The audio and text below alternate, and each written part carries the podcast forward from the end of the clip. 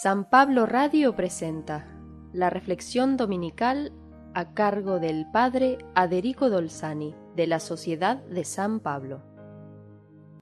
Es Viernes Santo y escuchando el relato de la pasión y muerte del Señor, vamos a meditar y a rezar el sacrificio que Él hizo por todos nosotros para ganarnos para siempre el perdón de nuestro Padre Dios y enseñarnos que el amor y el perdón deben ser siempre más fuertes que el odio y vencerlo de esta manera, siempre con el amor. Meditamos en su cruz, pero también podemos ver que hay demasiadas cruces a lo largo de nuestra vida.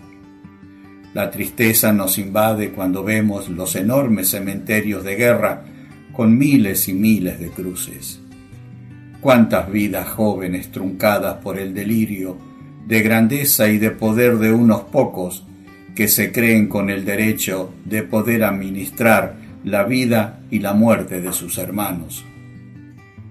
También viajando por nuestras rutas observamos tantas cruces que nos indican que ahí alguien perdió la vida. Pocos la pierden por fallas mecánicas, casi todos por la irresponsabilidad de quienes manejan, de quienes la custodian, de quienes mantienen nuestras rutas. Tantos mueren por el alcohol y las drogas. Cuántas vidas por culpa de la inconsciencia y de la irresponsabilidad.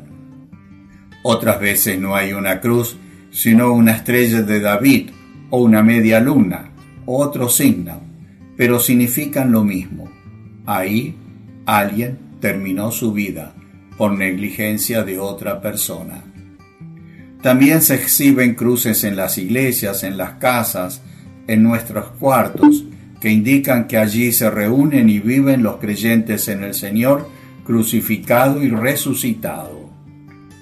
Algunos compran y lucen cruces muy costosas de oro y diamantes, simplemente para ostentar que tienen mucho dinero son cruces que no me muestran al Señor crucificado, sino la soberbia humana, salvo las cadenitas y las crucecitas de oro que pueden habernos regalado y llevamos con recato y no a la vista, siempre al cuello, que nos recuerdan la fe del ser querido, que nos regaló la cruz y muchas veces también nos enseñó la fe de Jesucristo.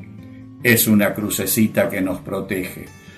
Hay muchas otras cruces que se llevan sangrando en el corazón ocultamente, provocadas por traiciones, desprecios, engaños y odios. Son cruces que no se ven y que podemos ayudar a llevar a nuestros hermanos como un buen sireneo, escuchándolos, ayudándolos, rezando con ellos. Detrás de cada cruz hay una vida, y cada cruz nos recuerda a quien dio la suya o la está dando hoy, el crucificado para que no hubiera más tantas cruces entre los hombres. Solo su amor es más fuerte que el odio. Es lo que Jesús nos pide en este Viernes Santo, vencer todos los odios con el amor, sacrificando nuestra vida primero antes que quitársela a un hermano.